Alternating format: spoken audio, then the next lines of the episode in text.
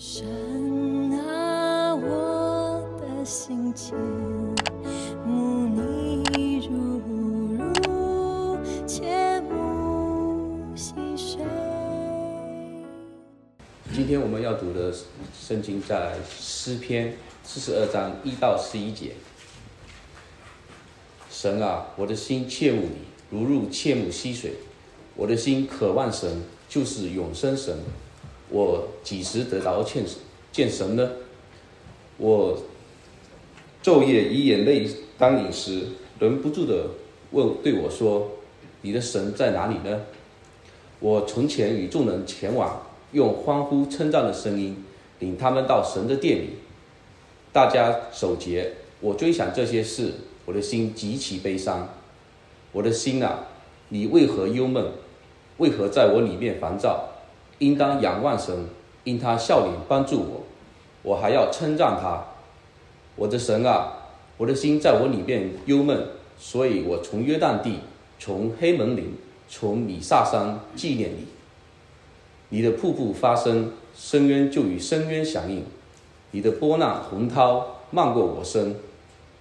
白昼，耶和华必向我施慈爱；黑夜，我要歌颂祷告赐我生命的神。我要对我神，对我的磐石说：“你为何忘记我呢？我为何因仇敌的欺压，时常悲，时常哀痛呢？我的敌人辱骂我，好像打碎我的骨头，不住的对我说：你的神在哪里呢？我的心啊，你为何忧闷？为何在我里面烦躁？应当仰望神，因我还要称赞他，他是。”我脸上的光荣是我的神。愿启示真理的上帝帮助我们明白其坚守他的话语。弟兄姐妹，大家安好，我们一起来祷告。主来到你面前的时候，我们当中可能有一些人心中非常的忧闷，可能生活当中有很多我们承受不了的担子。生命当中，我们面对到许多我们也没有办法去克服的挑战。主啊，我们特别祈求你牵住我们的手，因为当我们看到前面的时候，我们的路好像非常的暗淡。主啊，如果真的是没有你的话，我们不晓得我们应该怎样的前行。所以主，我们谢谢你，因为我们并不孤单。今天我们所攻读的经文。世人的生命的经历，也就是我们的经历。所以，主，我祈求你，让我们一起来思想你的话的时候，主，我们可以从中，我们可以得到指引，得到帮助。听我们祷告，奉主耶稣基督圣名祈求。我的心，你为什么忧闷？李玟，这一位大家都可能非常熟悉的歌坛的一位歌手。四十八岁的时候，就是因为忧郁症的缘故，他自杀离开了这个世界。当他离开了这个世界之后，有很多人就在谈论啊，李玟这位歌手，像他这么样一个表面上哈非常灿烂、非常个性、非常开朗的一个人，怎么突然之间就自杀了？你看到他的整个的这个工作当中，几乎是可以说是零负评的一个形象。那为什么他要走这条的捷路呢？这就是忧郁症的一个缘故。所以，因为忧郁症他自杀了，那很多的学者呢就开始谈论什么叫做微笑的忧郁症。那微笑的忧郁症或者阳光的一个忧郁症的意思，就是讲到李玟。你看他的整个的外形是非常正面的，他的形象是非常积极的，他给人感觉到他就是一个非常活泼的一个人。你很难从他的外表当中看见到他是一个有忧郁的一个人的。他擅长去把他整个的忧郁的情绪把它隐藏，以至于他延迟了这个就医，结果导致他的病情加剧了，忧郁症。根据联合国卫生啊组织的一个的报道，哈，这是我根据二零二三年三月三十一号的一个报道，估计现在全世界一共有三点八亿的人有这个忧郁症的一个的现象，其中男性占了四个 percent，然后女性呢占了十个 percent，呃六十岁以上的成年人占了五点七个 percent。那么至于那些怀孕的或者刚刚分娩的啊妇女们呢，这个忧郁症的可能性超过了百分之十。那么每年有七十万的人自杀，直接跟间接都跟忧郁症有直接的关系。所以可见的，忧郁症现在呢，已经成为了我们身心灵健康的其中一个杀手。那么在都市化的男性呢，那这是我根据台湾张老师的一个的报道说，男性。常常使用的三个药物就是 aspirin、威尔刚跟白油解。那什么叫做白油解？白油解就是讲到很多的城市的男性呢，都有多多少少的忧郁症。忧郁症到底什么呢？我们来看这个视频。Whenever the black dog made an appearance, I felt empty and life just seemed to slow down. He could surprise me with a visit for no reason or occasion. The black dog made me look and feel older than my years. When the rest of the world seemed to enjoy life, I could only see it through the black dog. Activities that usually brought me pleasure suddenly ceased to. He liked to ruin my appetite. He chewed up my memory my ability to concentrate. Doing anything or going anywhere with the black dog required superhuman strength. At social occasions, he'd sniff out what confidence I had and chase it away. My biggest fear was being found out. I worried that people would judge me. Because of the shame and stigma of the black dog, I was constantly worried that I'd be found out. So I invested vast amounts of energy into covering him up. Keeping up an emotional lie is exhausting. Black Dog could make me think and say negative things. He could make me irritable and difficult to be around. He would take my love and bury my intimacy. He loved nothing more than to wake me up with highly repetitive and negative thinking. He also liked to remind me how exhausted I was going to be the next day. Having a black dog in your life isn't so much about feeling a bit down, sad, or blue. At its worst, it's about being devoid of feeling altogether. As I got older, the black dog got bigger and he started hanging around all the time. I chased him off with whatever I thought might send him running. But more often than not, he'd come out on top. Going down became easier than getting up again. So I became rather good at self-medication, which never really helped. Eventually, I felt totally isolated from everything and everyone. The black dog had finally succeeded in hijacking my life. When you lose all joy in life, you can begin to question what the point of it is. 黑狗，忧郁症。那么，当我感冒，大家都可能很容易察觉出来。但是，忧郁症呢，它是一种心理的感冒。 啊，如果你不说，基本上没有人能够察觉出来。那是不是说，我们做基督徒的，我们就可以免疫？基督徒，因为我们有上帝，啊，我们有救恩，我们就可以免疫呢？不是的，弟兄姊妹，很多基督徒仍然是有这个的免，有这个的忧郁症。但是呢，我们不要因此觉得很内疚啊，觉得说啊，我是基督徒，我不应该有这个的忧郁症。事实上，当我们看啊旧约圣经的时候，我们就发现到旧约圣经里面的一些的人物，特别是以利亚。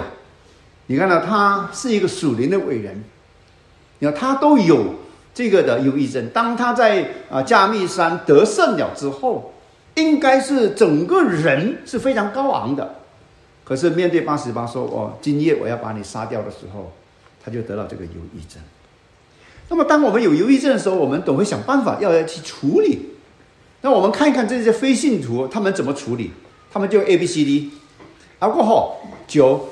B business 工作，C cigarette 抽烟啊，然后 D drug，然后跟着是 entertainment，用这些的来去麻醉自己。但是当这些用过了之后，他们再次陷入另外一个的困境，那就是黑狗。你要怎么样把它踢走？它就是缠着你，当你没有办法去解决掉。那我们要怎么样去处理这种的忧郁症呢？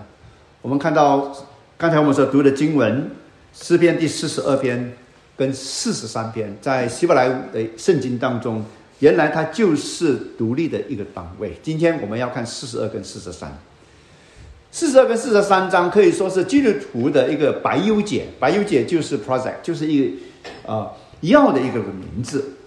那么这一篇的诗篇是谁写的呢？啊，圣经告诉我们是说，可拉后裔立位支派歌辖的子孙。啊，可拉大家都知道，回到旧约圣经的时候呢，讲到他的祖先当年他们怎么样反抗摩西，那么面对这个咒诅，地就打开，就把这可拉的的人把他吞灭掉了。那至于他们的后裔呢，后来呢，就上帝拣选他们，让他们能够去看守这个会幕。所以以后呢，他们在大卫的时代呢，他们就在圣殿当中就负责整个圣业的这个侍奉。那至于这个作者到底是谁呢？圣经没有很清楚的告诉我们，但是我们可以很肯定的说，这个人他心里面非常非常非常的有意，因为他从前赴后后呢讲了好几次：“我的心啊，你为什么忧闷？”啊，如果我们详细来看这些诗篇的时候，我们知道这个人他可能是一个流浪者。他可能被迫离开他自己的这个的家园，他的环境非常的困难，他甚至可能面对到这个的危险，所以他一直在哀痛当中。那么，当他在哀痛的时候，他感觉到上帝好像忘记了他，在极度困难、好像被遗弃的时候，他渴望上帝跟他在一起。当他面对这个辱骂的时候，圣经告诉我们说：“你看到他的骨头差不多要被打碎了。”所以，弟兄这边我们可以想象一下，当一个人在面对忧郁症的时候呢，他是非常痛苦、不堪的，他不想要有那种的不不舒服的感觉。但是那个黑狗就是在捆绑着他，所以在这样一个情况底下，他就写了这一首的诗篇。那么从这首诗篇当中，弟兄姊妹，我们可以看一看他怎么样的去得胜。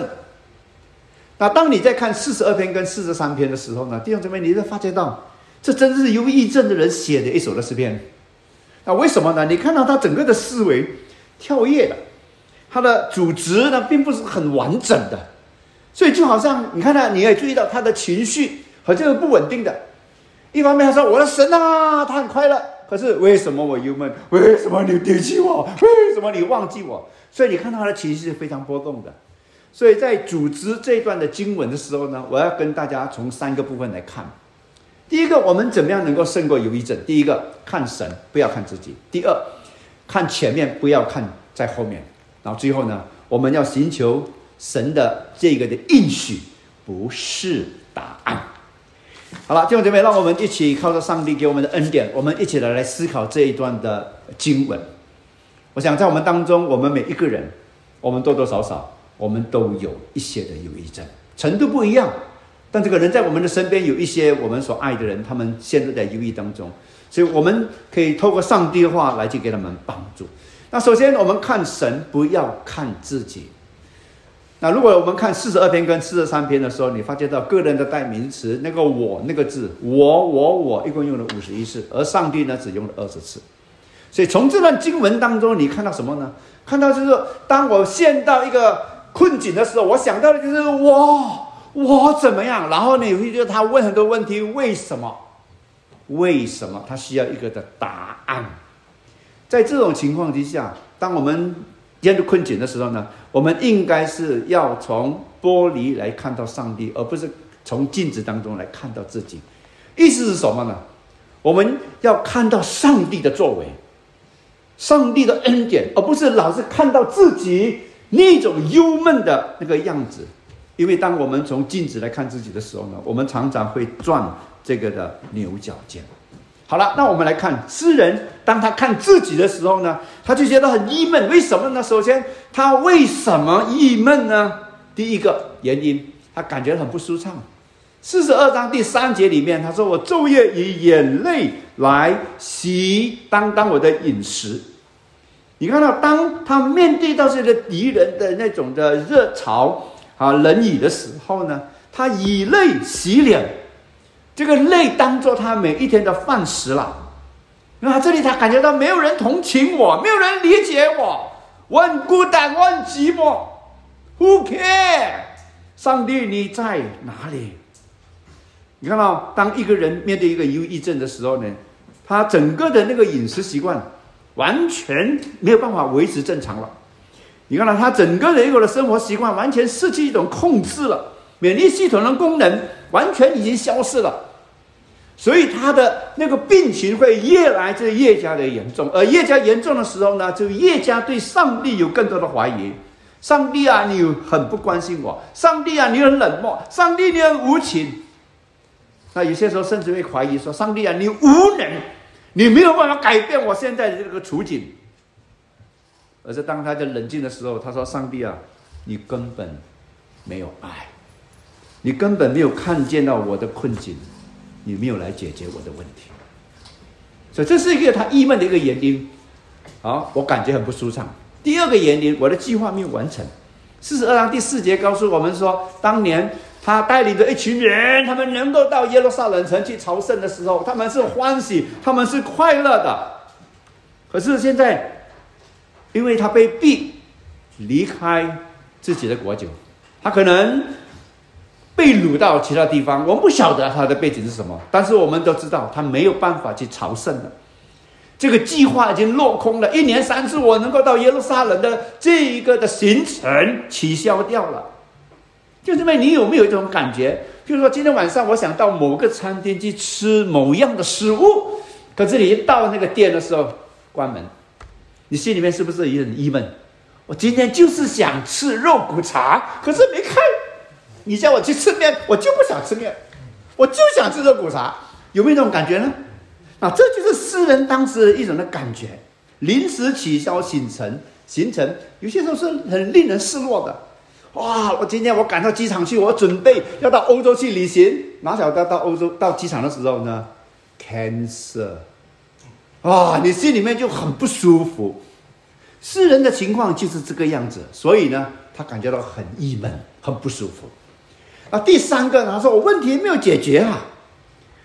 亲爱的兄弟们，今天你有没有注意到哈？我们的社交的平台当中，当我给你一个信息，我马上就希望你能够立刻给我一个回复。对吗？那我怎么知道你有没有看我的信息呢？我看这边有没有打两个勾？我打了两个勾，你还没有回复我，你搞什么啊？啊，你为什么不理睬我？那诗人当时的情况是这样啊。诗人一共问了多少个问题？为何？为何？为何？就就在你读一读，为何？十三节里面一共出现了十次，why why why why why？特别是当。这些敌人在在在羞辱他的时候，讽刺他的时候啊，你不是说你是上帝的儿女吗？你的神在哪里？你的神在哪里？在哪里？你好是那种很藐视的那种的味道的时候呢，你心里很不舒服。所以在这个情况下呢，上帝确实好像是静默不语，所以他感到很不舒服，他觉得很郁闷。那弟兄妹，我们看这三个原因的时候，你注意到什么呢？都是自己，都是自己，都是自己，结果就有很多的忧虑了。那忧虑是什么呢？忧虑是用昨天的困难来浪费今天的时间，然后窒息明天的机会。所以因为忧虑，那是为什么忧虑呢？明天的忧虑，那结果你今天你根本没有力量，根本没有那种的，没有那种的呃呃呃那种的精神去面对了。那结果隔天的机会呢，你可能就消失掉了。所以，这整个的一个的忧郁的一个问题，最终就是什么呢？就是因为我，他看到我，我的感觉，我的计划，我的问题，没有得到应该有的一个的答案，所以呢，他就有忧郁了。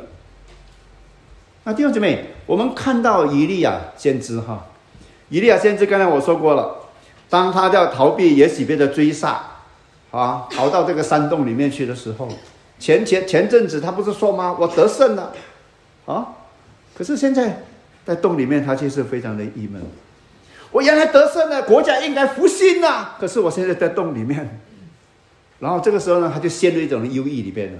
他说：“我不胜于我的列祖。”事实上，他胜于他的列祖。可是呢，当一个人在忧郁的时候呢，就会感觉到自我在贬值，觉得自己不如别人。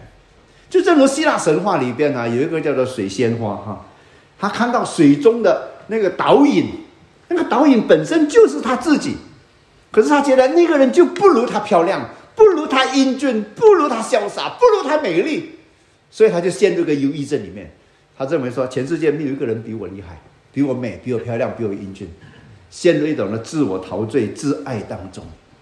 所以这些都是忧郁症的一个的问题。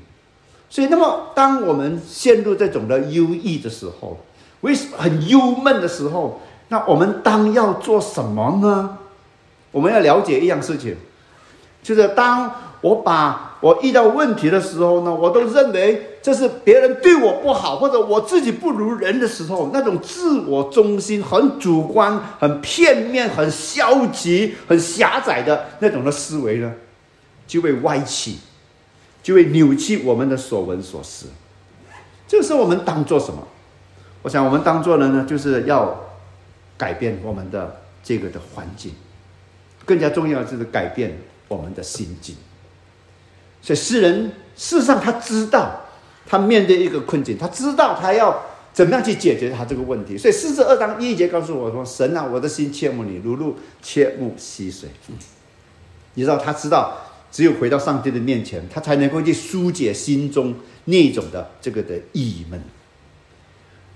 那这个这一节的诗诗诗篇里面的经文哈，事实上是在啊罗马信徒哈当年在逃避尼禄的这个逼迫的时候，他们逃到这个地下的坟墓里边。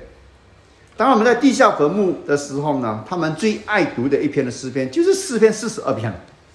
那今天如果你到这个罗马地下坟墓里面，你仍然能够看到那个鹿的那个的那个的像，和睦溪水。它的意思是什么呢？就是在一个恶劣的一个环境当中，他说：“我只有回到上帝的面前的时候，我的那种的饥渴才能够得到解渴。我只有回到上帝的面前，我才能够真正的带来一个的更新跟改变。”所以，亲爱的弟兄姊妹，今天当我们陷入一种的困境，不一定是忧郁症。那我们需要做的什么？就是不单是可，如果可以改变一下外在，但是更加重要的就是我们改变我们的这个的内心，改变我们的一个的心境，不是老是看到自己，要回头看到这位的上帝，是没有错。这是我们天然的一个的人性呐。当我们看遇到困难的时候，我们只想到自己，用自己的方法，用自己的思维，用自己的这个的解决的方式。但是，这只不过是很大的一个的问题当中，你只能够看到真相的一个部分而已。你知道，我们的整个的思维狭窄，所以这个时候呢，诗人也知道，当他遇到这个困境的时候呢，他想到自己的时候呢。你看四十二八四十二章第八节的时候呢，啊，之前他想到什么？神好像离弃了我。可是四十二章八节的时候，他又讲到说，神事实上没有离弃我。那第二就是你知道吗？有一阵的人哈，就是他的那种思想是非常矛盾的，一方面很积极，一方面又很消极的。诗人的情况就是这个样子。所以当他积极来看自己的时候，哦，看到上帝的作为的时候，他说：“白昼耶和华向我施慈爱，黑夜。”我可以唱这个诗歌，我可以歌颂上帝。那白夜跟黑昼是代表什么？代表我们整个人的一生当中，不一定就是一定 for 白一帆风顺，像白夜一样。亲爱的弟兄们，有些时候，很多时候，神也允许我们陷入这个黑夜。黑夜的这个意思是什么呢？就是困境。神有些时候把我们。放在一个艰难的一个处境当中，为什么呢？就是要塑造我们的生命。但是世人这里告诉我们说，即便我在黑夜的时候呢，我仍然可以歌唱。所以许多永垂不朽的诗歌，永垂不朽的杰作，事实上弟兄姊妹，你都知知道吗？都是在黑暗当中写出来的，都是在困境当中写出来的。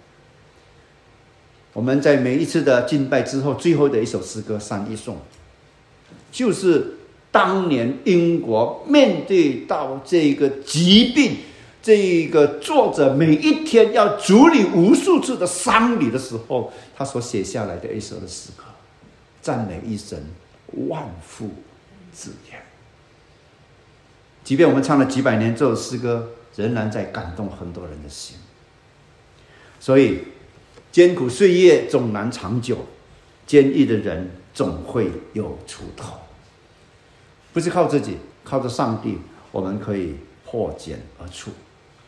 亲爱的弟兄姊妹，当我们遇到一个困境或者忧郁症的时候呢，要记得神没有允许我们的脚不沾到水，但允许我们不会被水淹没。所以也就是说，上帝必定会来保守我们。所以同样。在面对一个困境的时候呢，弟兄姊妹，这一句话我希望大家能够记得，不是从绝望当中如何走出来，而是学习我从中我学到什么。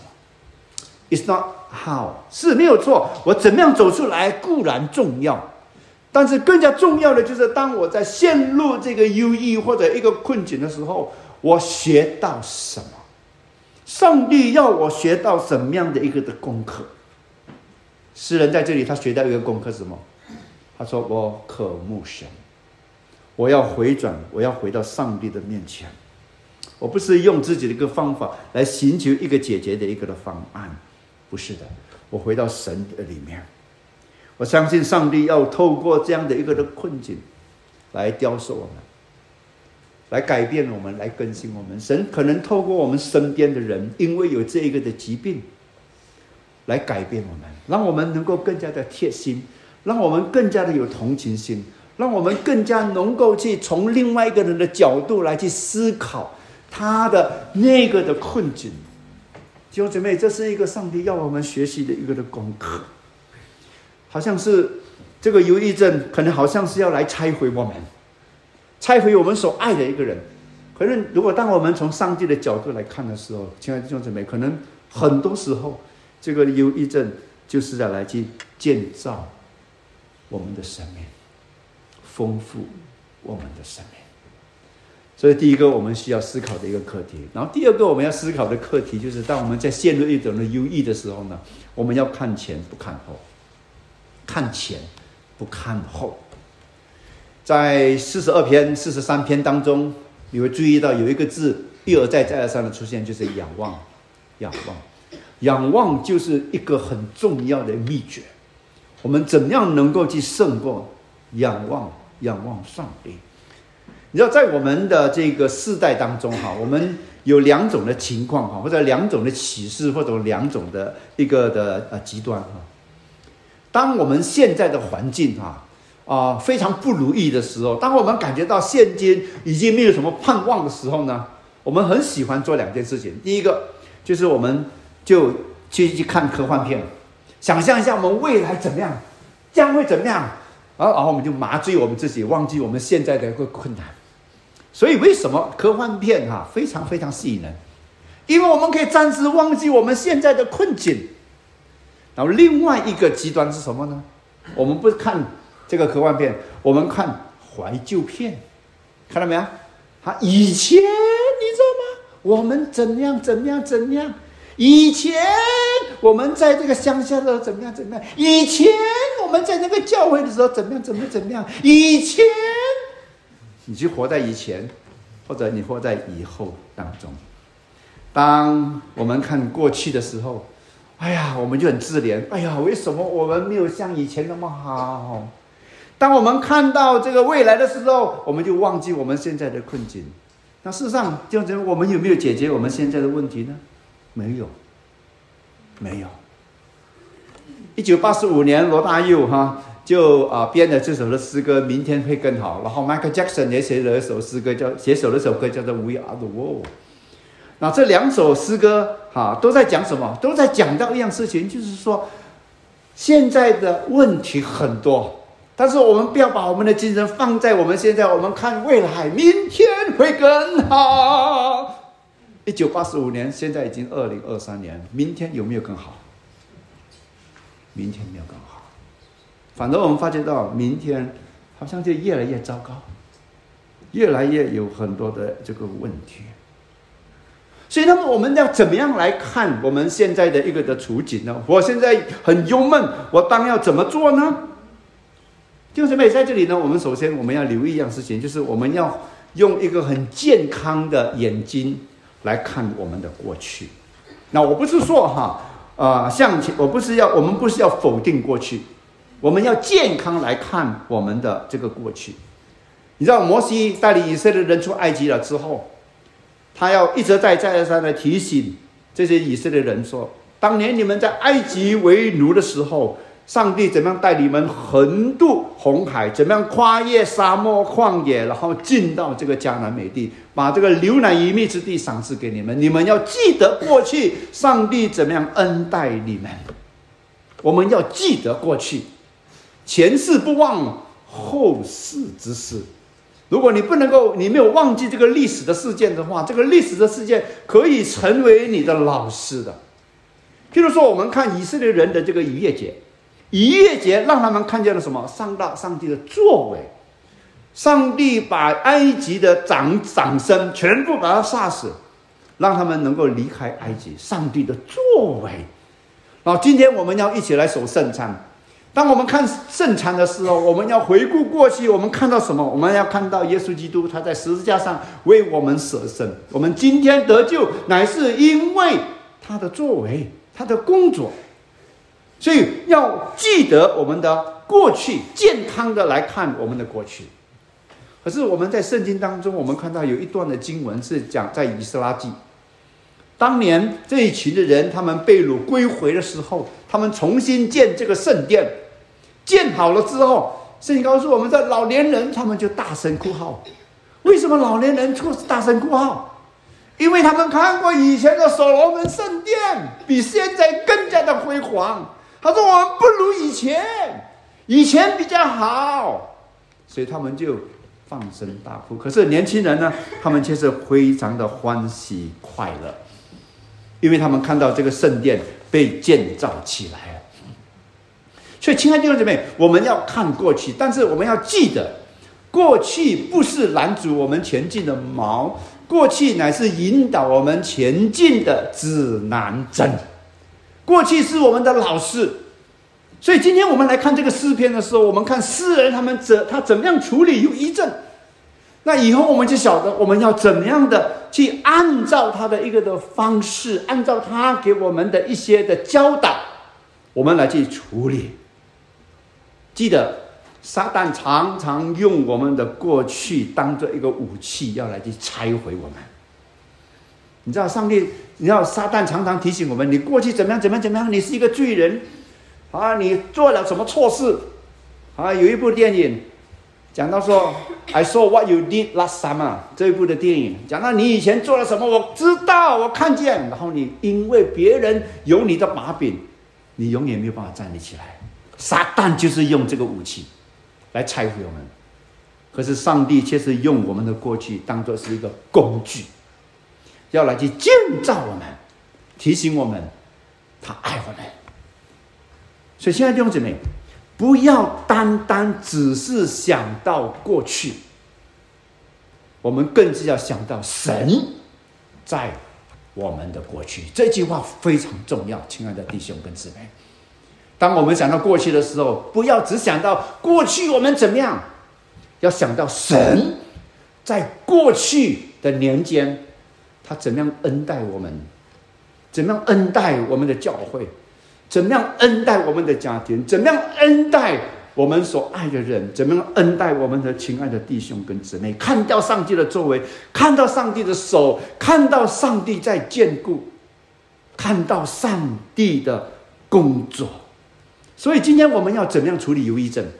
很重要一点，弟兄姊妹，仰望神。过去我们看到很多的属灵伟人，他们都是因为仰望神、依靠神，他们面对一个的转机。今天我们也是如此。所以四十二篇的第五、第十一、四十三、四三篇的第五节一直在讲到什么？仰望神，仰望神。可是我们今天的仰望，不是我们很多今天世人所讲的 hope so，希望如此，不是我们的仰望乃是 we hope，we hope，我们有一个的盼望。当我们说 hope 所希望如此的时候呢，就是我们对未来我们没有一个的肯定。我希望我今年的圣诞节里边有一个人能够送我一部车子，我希望如此。亲爱的弟兄姊妹，能不能够成真呢？我不晓得，我没有把握，我只是希望如此而已。但是希望却是不一样。这个希望呢，是说我对未来我有把握，我有确定。我之所以有把握，我之所以能够肯定，为什么？那是因为我仰望上帝，神是我的盼望。我的希望不是在我今天的这个环境，我的希望乃是在我的上帝。那么我要问的，今天当我们面对这个困境的时候，因为我们有这个盼望，你知道有些时候哈，这个忧郁症呢会击打我们，是没有错。当他击打我们的时候呢，他只能够是 knock down，他不能够 knock out。那这是一个在摔跤的比赛的一个的规则。这个选手可能被对方一直打在地上，啊，可能打地上，可是 one two three 第到六的时候，他跳起来，哎，他还是可以继续打。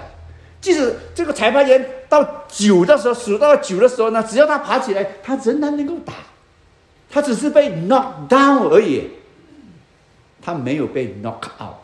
所以同样的，弟兄姐妹，今天当我们在仰望上帝的时候，这个忧郁症是。困境可以把我们击打在地，打到我们头破血流，打到我们已经没有办法再去反击的时候，但是上帝会继续的托住我们，因为他是爱我们的上帝，我们不至于被 knock out。那诗人到底有什么盼望呢？诗人在这里告诉我们，他有四个盼望。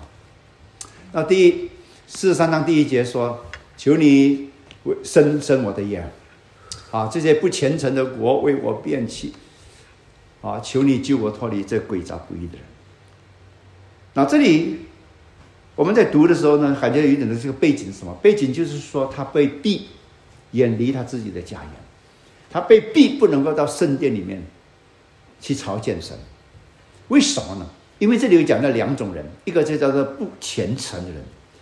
那这个不虔诚的人跟这个不义的人在那里在拦阻他，以至于他不能够去完解决他的一个问题，不能够实现他的一个的梦想。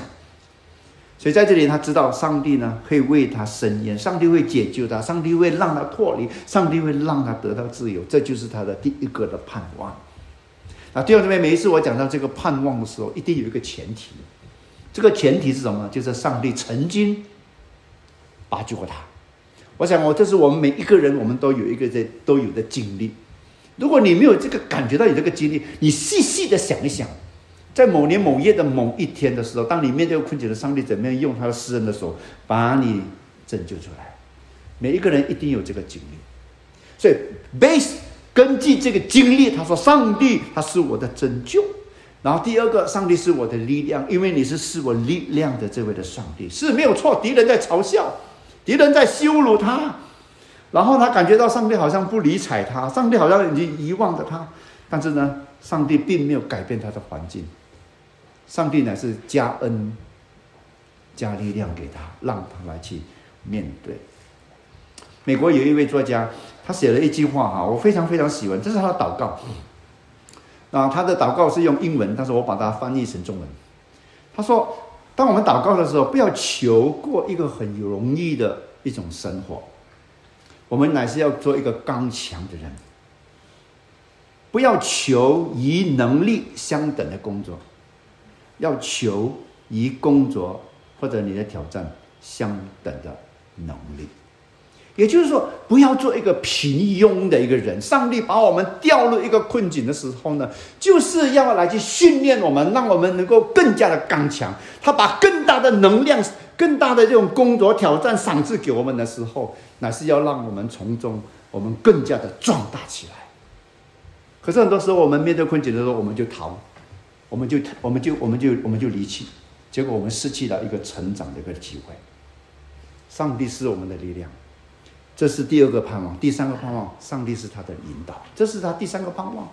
你看，求你发出你的亮光跟真实，好引导我。啊，这里的讲到啊，他迷失了一个的方向哈，然后他知道上帝呢会引导他，怎么引导呢？上帝用他的亮光，亮光在这里呢，就是一种的象征，象征上帝的一个的同在的一个意思，象征上帝的一个的拯救的意思。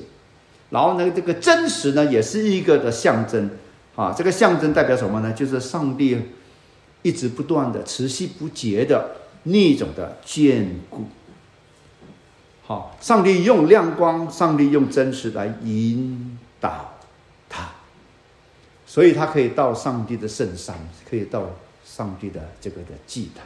上帝并没有离弃他，这是他的盼望。第四个盼望，上帝是他喜乐的这个的泉源。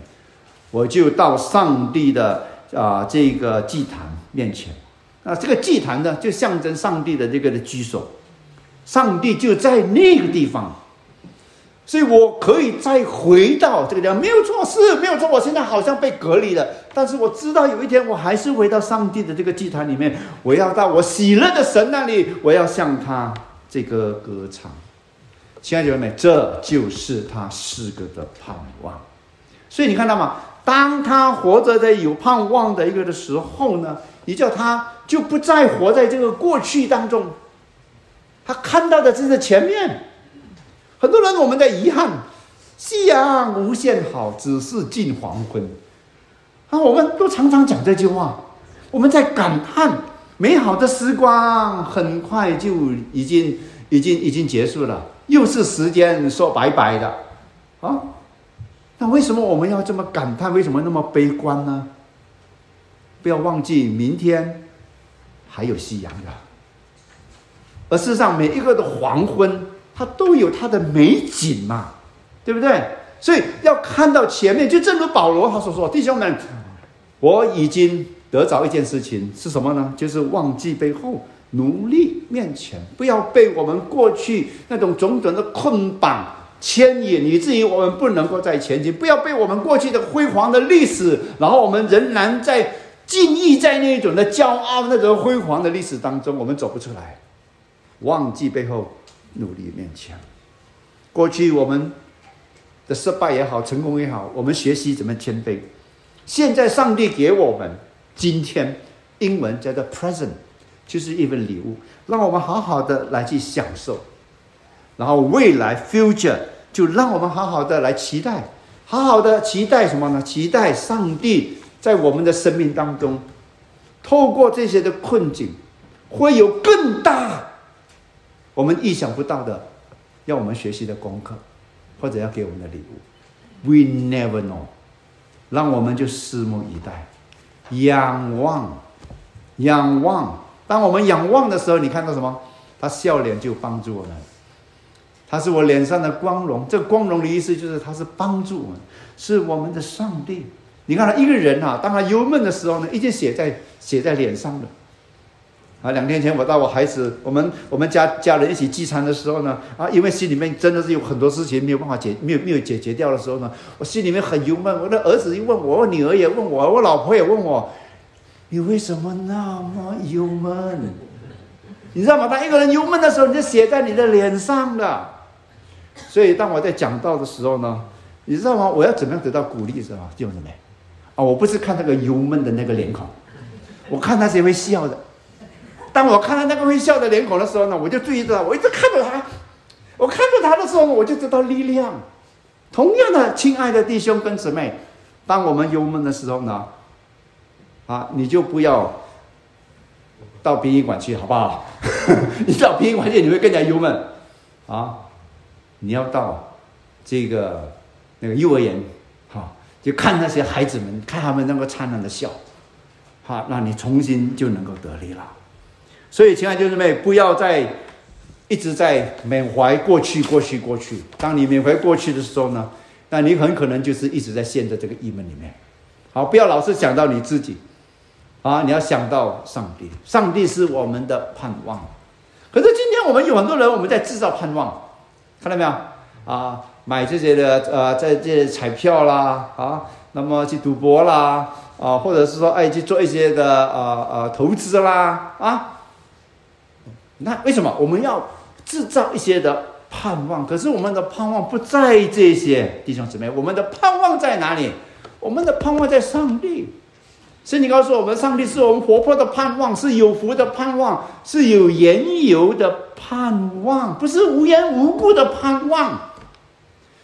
耶稣基督是我们的盼望。亲爱的弟兄姊妹，这就是我们的一个信心，这是我们的一个信念，这不是我们的口号。那我们怎么样有这个信心？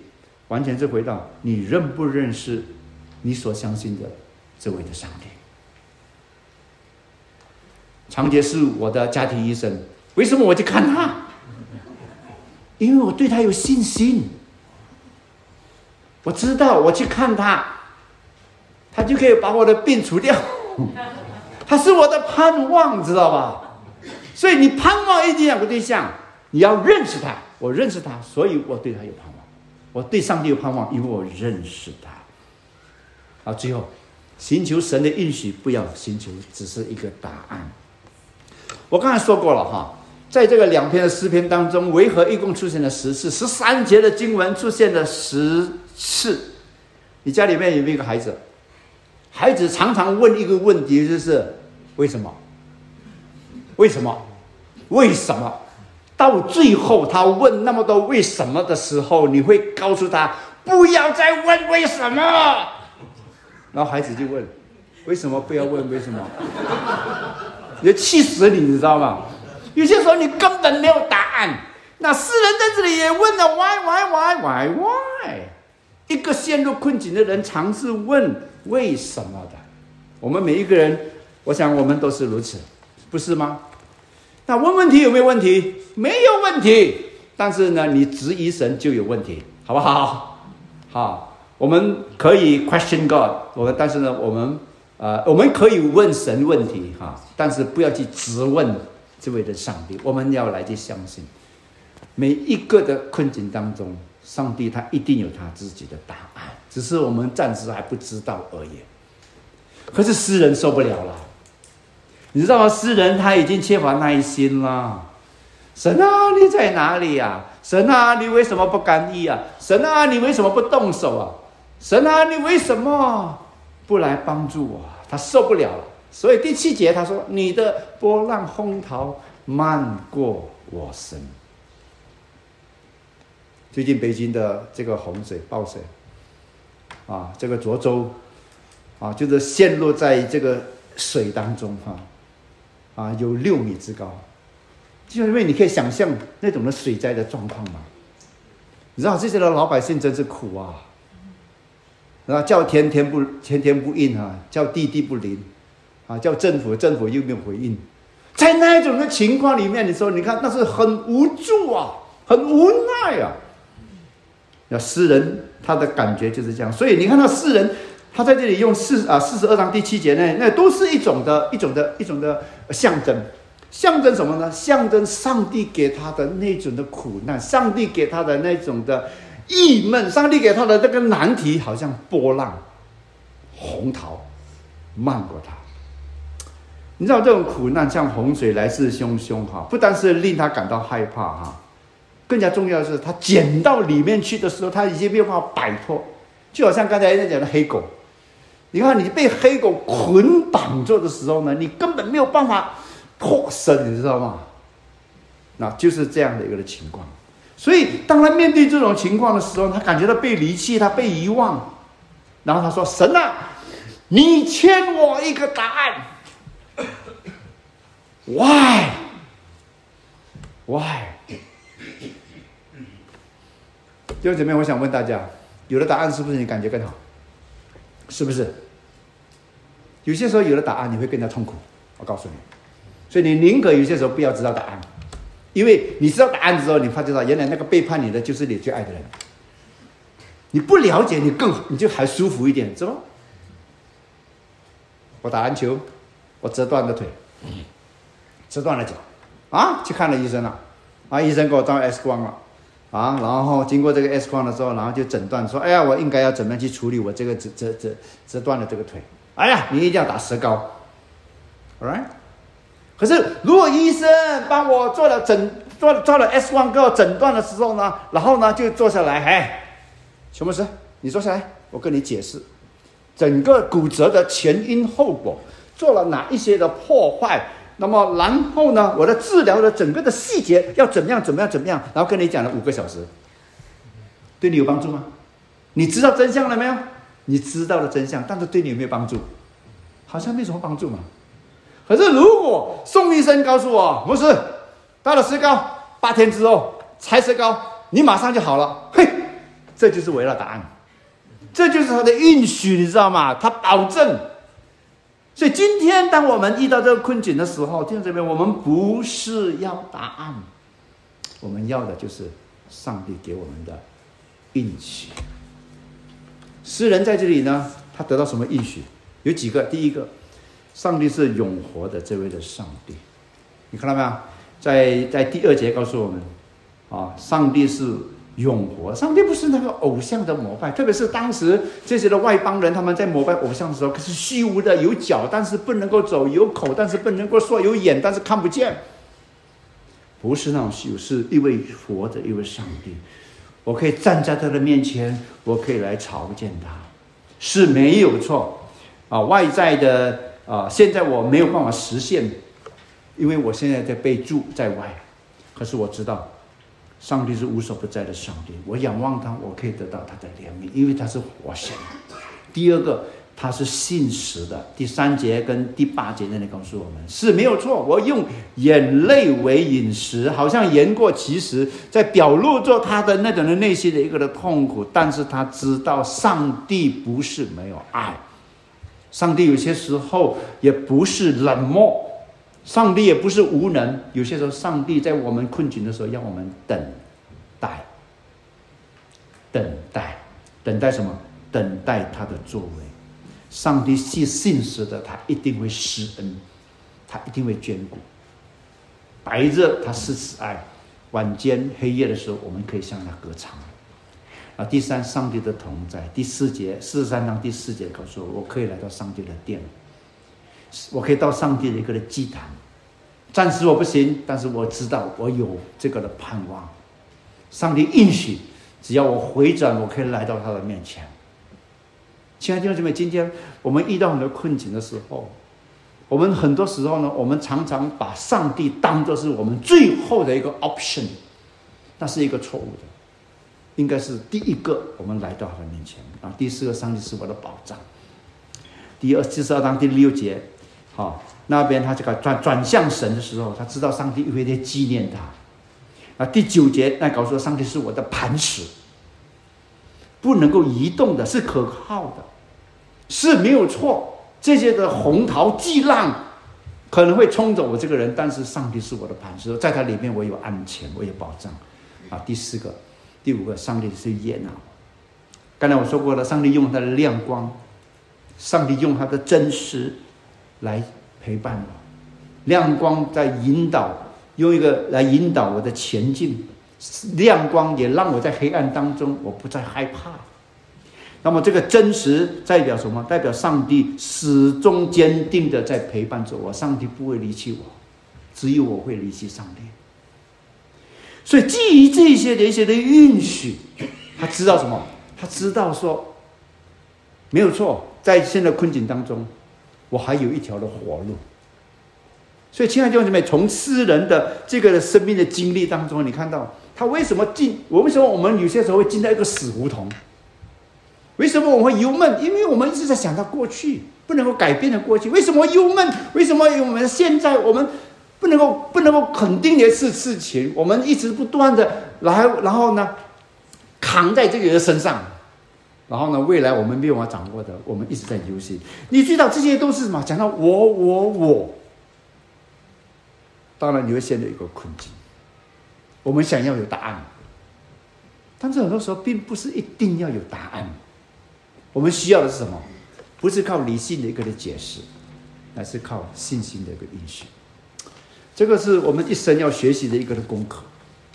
Have faith in God，知道上帝绝对是不会把我们丢在一个困境当中，然后不理不睬，不会的。就正如我们做父母亲的，当我们要我们的孩子学习成长，让他自己走路的时候，慢慢扶着他的时候，你想你会远离他吗？不会的，你一定会靠近他。这是我亲身的经历。我的孙女十不六个月在走，在学走路，我一定在旁边，战战兢兢的，非常谨慎的，随时给他帮助。亲爱的弟兄姐妹，上帝就是如此。如果我们做父母亲的对孩子都如此，那么我们的上帝岂不是更加会如此待我们吗？信心的这个应许，世上最忧闷的应该是耶稣，你知道吧？最应该忧闷的就是他。当他在世的时候，你看到他的仇敌不断的攻击他，门徒到最后都离弃了他，而当他在钉在十字架上，路人都吐他口水羞辱他。